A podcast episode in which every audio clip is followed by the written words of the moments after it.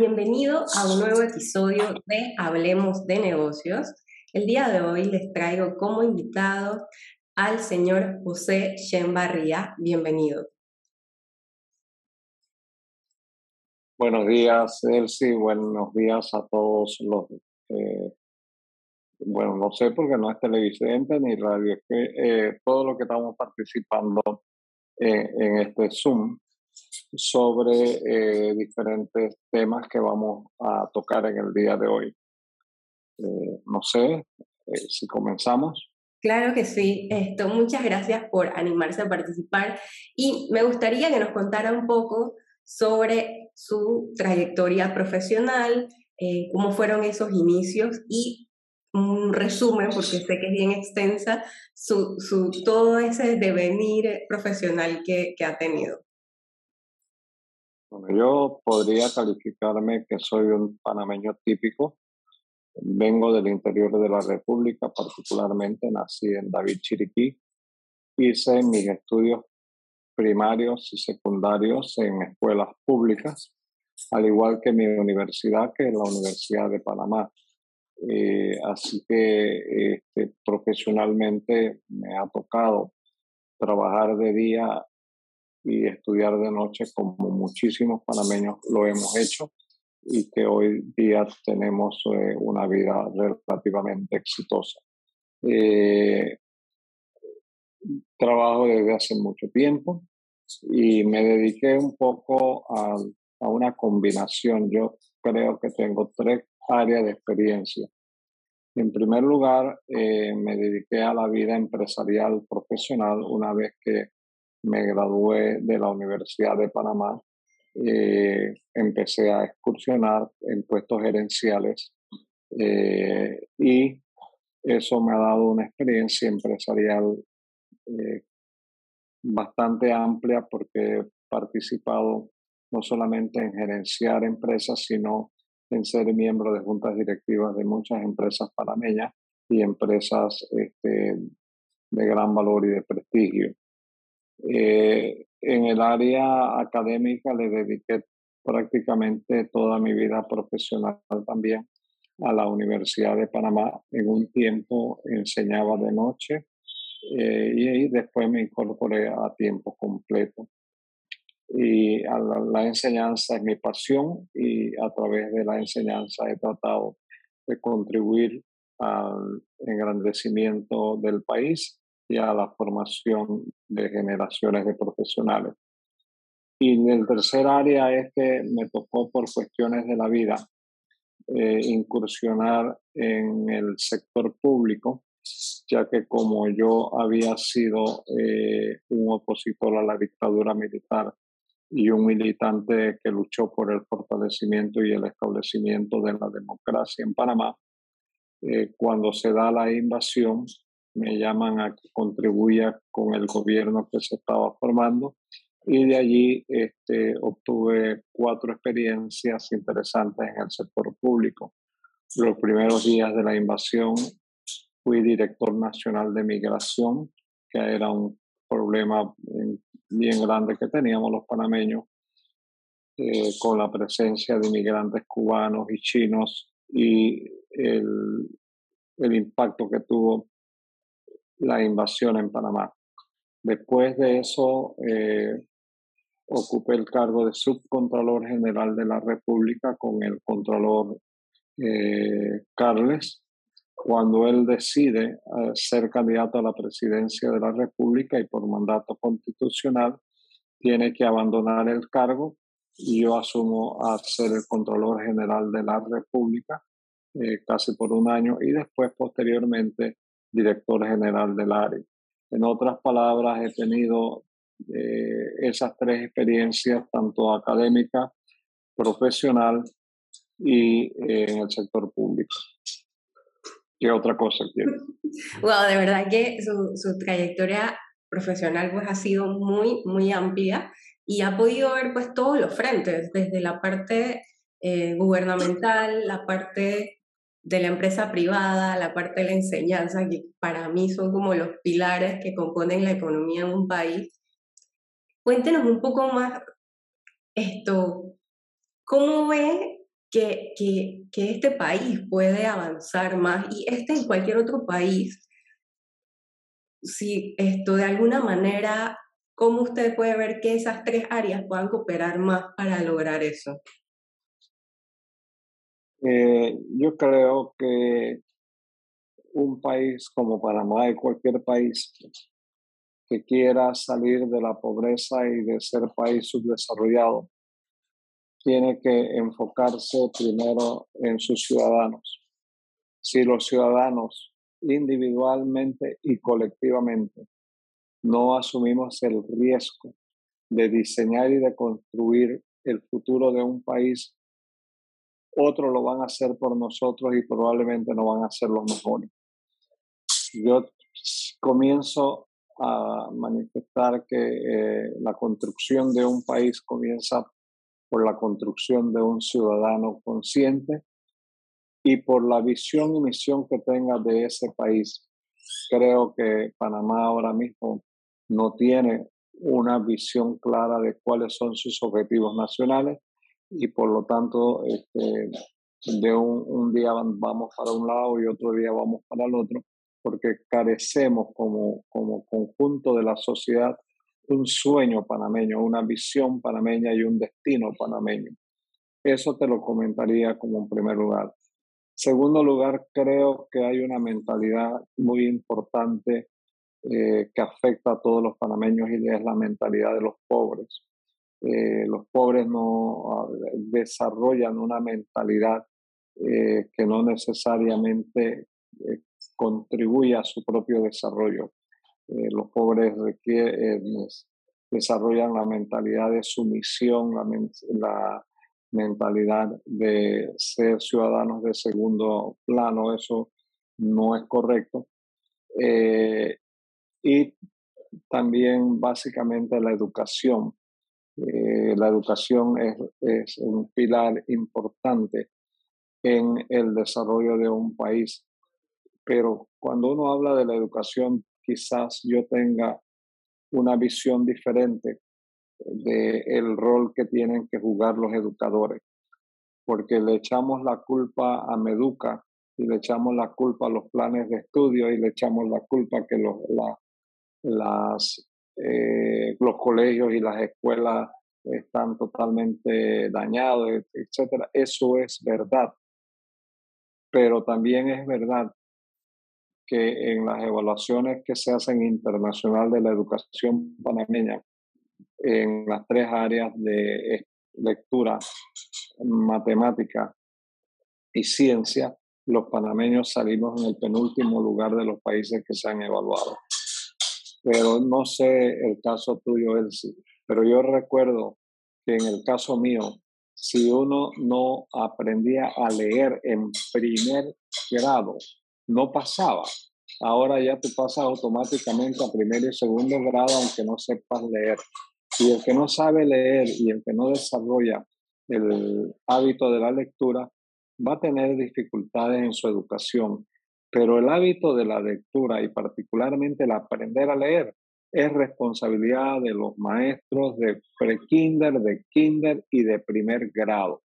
Esa no es responsabilidad ni de los niños que llegan a, un mundo, a una escuela en donde no saben qué se van a encontrar, ni es tampoco eh, eh, la responsabilidad total de los padres de familia, en el cual las familias probablemente vienen de familias desintegradas.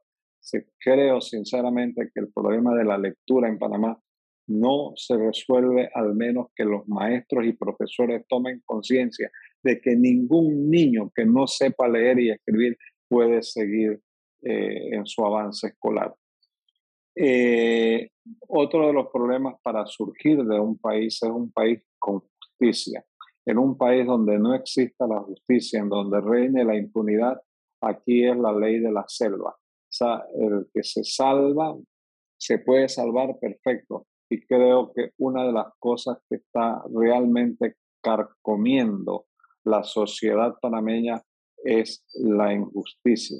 Ahora se le ha agregado a la injusticia el tema de la inseguridad y el tema del narcotráfico y el, y el tema del crimen organizado. Eso también es cierto, pero eh, eso se debe a porque tenemos unos gobernantes que son muy complacientes con la falta de justicia y sobre todo con la influencia del crimen organizado en la política y en el Estado. Así que de esa forma te podría decir que veo mi país. Eh, no lo veo con un futuro todavía definido, pero hay que caminar hacia ese futuro. Esto realmente, pues todo lo que ha mencionado, son cosas que, que enfrentamos aquí en Panamá y creo que muchos otros países también están pasando por esa situación.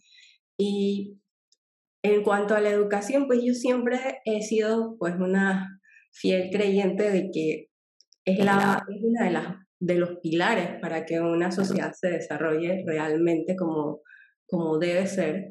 Creo que si bien es cierto, hay una gran responsabilidad por parte de los educadores, también una gran responsabilidad en casa. Y por lo menos yo fui muy afortunada. En, en mi casa, pues me, de alguna manera me inculcaron la importancia de estudiar, la, la importancia de aprender, de disfrutar eso. Y para mí es lo más natural, pues, leer, eso me apasiona, me encanta estar aprendiendo siempre todos los días. Esto, y yo creo que eso es algo que va a hacer la diferencia en las personas.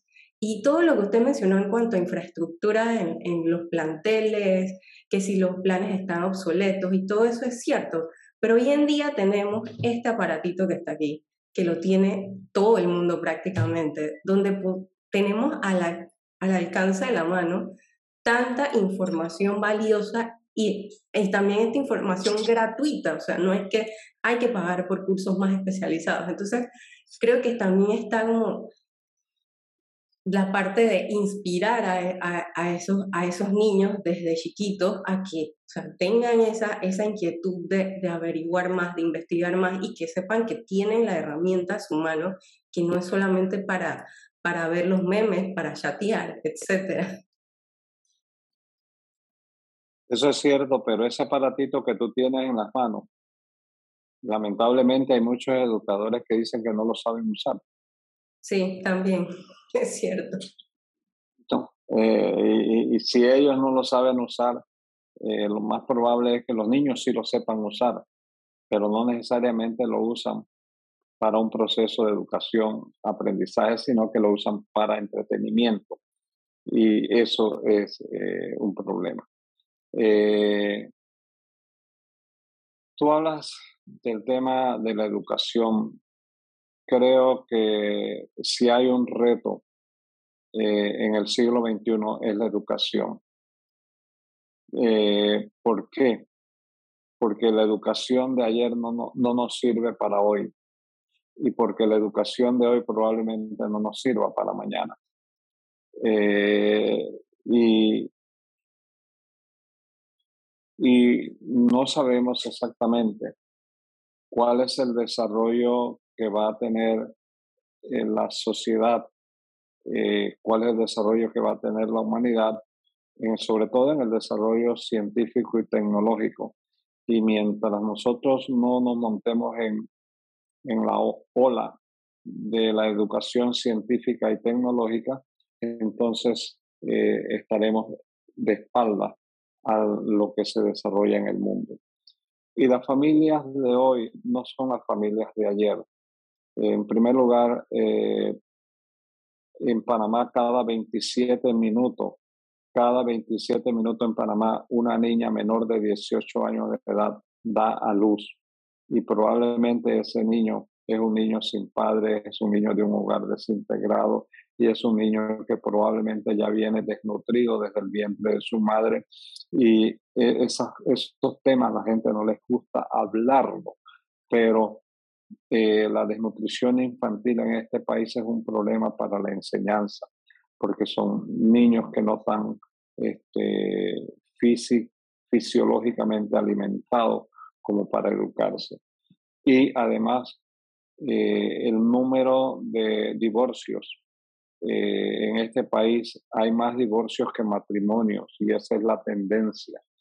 eh, y la tendencia también es que el concepto de familia no es el concepto de tus padres ni de mis padres, ahora el concepto es madre soltera o, o, o, hogares desintegrados.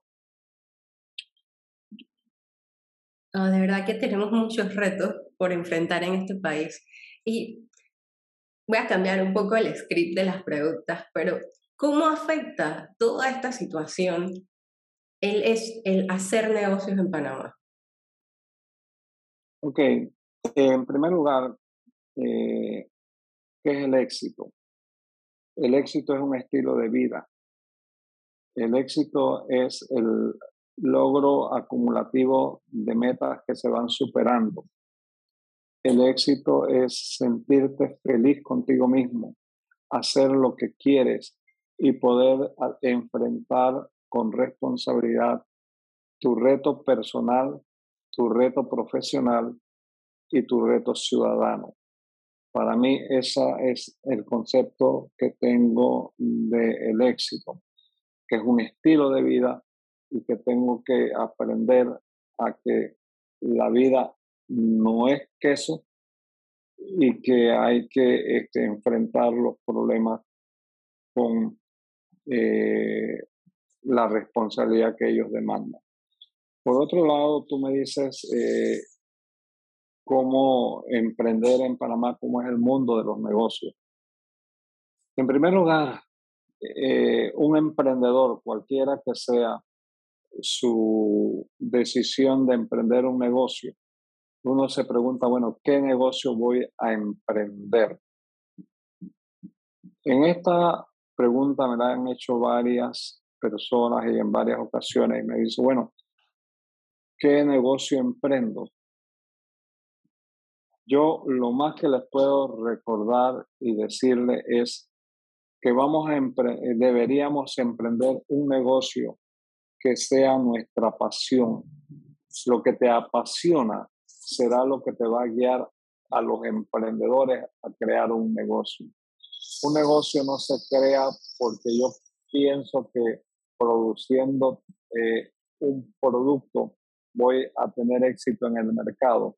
Si tú no tienes una pasión que seguir, eh, como dijo Confucio, cuando tú trabajas por tu pasión, tú nunca trabajas, tú te desarrollas.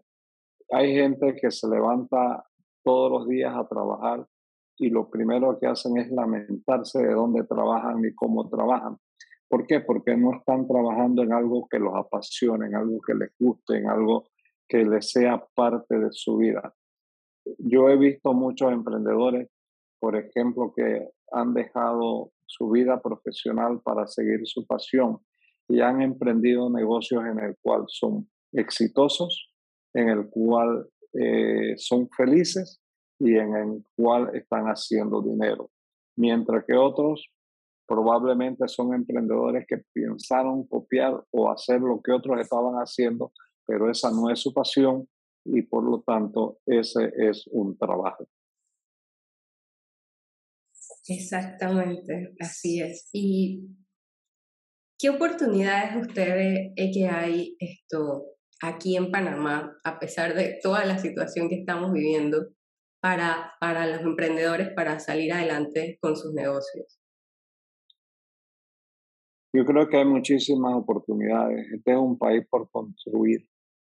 Este es un país por construir. Un país que muchos países y comunidades nos envidian por lo que somos y por lo que tenemos. El tema es que como aquí no nos enseñan, porque eso tampoco se enseña, sino no nos guían para ser emprendedores. Aquí la educación que nos están dando y que estamos dando en casi todas las universidades es una educación para ser empleado, no para ser eh, personas de éxito. Aquí nos capacitan para un empleo, no nos capacitan para la vida. Y creo que ese es uno de los enfoques totalmente errados, eh, porque uno debe capacitarse para triunfar en la vida y el empleo o los empleos o los, o los trabajos o las empresas son simplemente este, escalones que uno tiene que, que subir. Y, aquí muchas personas, yo sé que es difícil decirlo, pero las empresas no tienen corazón y que los trabajos con unas empresas son como los matrimonios civiles. Hasta que nos convienen, los mantenemos. Si no nos convienen, los rompemos. Los trabajos no son matrimonios eclesiásticos hasta que la muerte nos separe. Los, los trabajos hoy y tienen que verlo así los muchachos.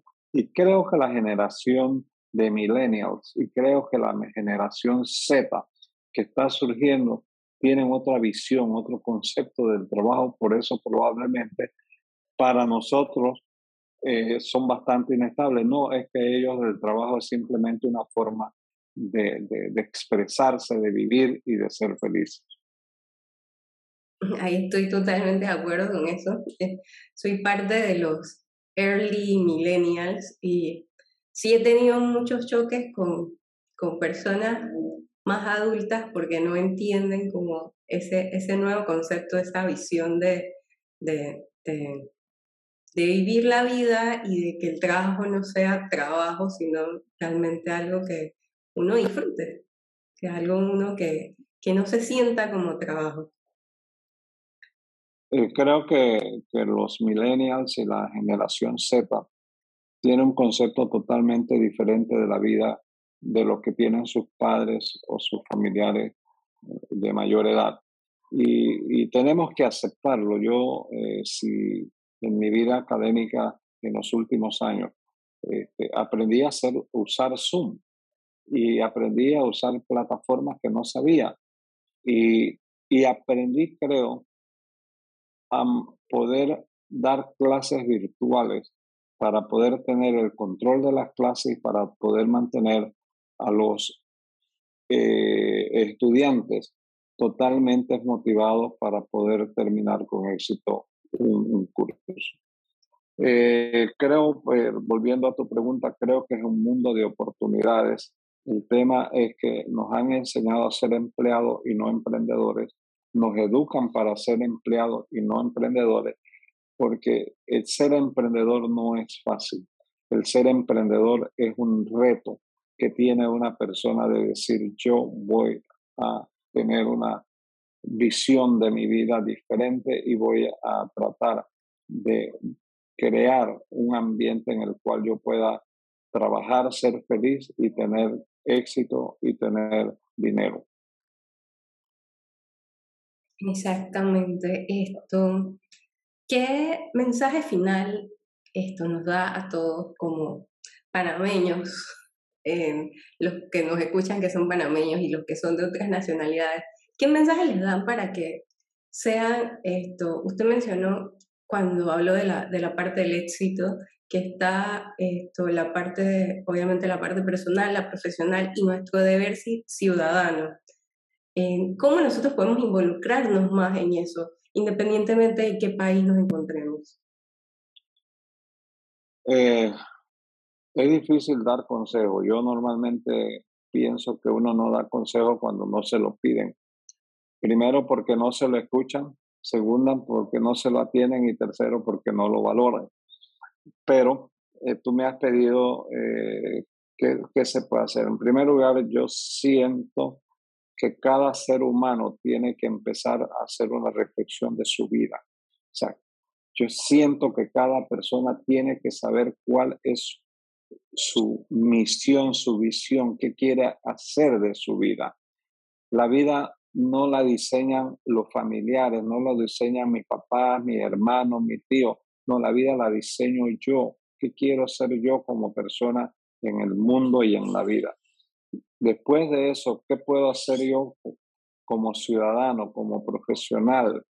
¿Y cuál es esa responsabilidad que asumo profesionalmente y como ciudadano para poder engrandecer el país. Pero tenemos que, eh, quizás me he vuelto individualista o personalista, tenemos que regresar a la persona. La persona hoy día en, en, en las tendencias que hay en el mundo moderno tiene que asumir una responsabilidad mayor porque el mundo no espera y el desarrollo científico y tecnológico no espera a los ninis y no espera a las personas que no encuentran su lugar y su futuro. Ok, eh, bueno, muy buena reflexión. Eh, muchísimas gracias por su tiempo, eh, por contarnos un poco sobre su trayectoria, sus experiencias, su visión. Y bueno, esto, muchas gracias a también a ustedes que nos están viendo o escuchando a través de las diferentes plataformas como Spotify y YouTube. Recuerden, la próxima semana tendremos un nuevo episodio de Hablemos de Negocios. Muchas gracias, señor José, por su tiempo. Eh, te quería simplemente decir, recomendarle a todos los que participan en tu plataforma eh, que compren el libro, adquieran el libro El futuro de la economía panameña post-COVID, que es un compendio de los mejores planteamientos de los mejores economistas panameños sobre el futuro de la economía panameña. Es un libro de colección y que este, yo les invito a que adquieran el libro y que lo lean con calma y lo mediten y les ayuda a diseñar su futuro. ¿Y dónde se puede adquirir este libro? Este libro lo pueden adquirir en mi oficina, me mandan al 265-6021 o me lo pueden pedir al 66 765993 en mi correo por chat. O también, si quieren, eh, pueden ir a las farmacias Arrocha de calle 50, de Paitilla, de Tumba Muerto y de eh, Costa del Este. Y en la librería El Lector de El Dorado Mall y de Albrook Mall.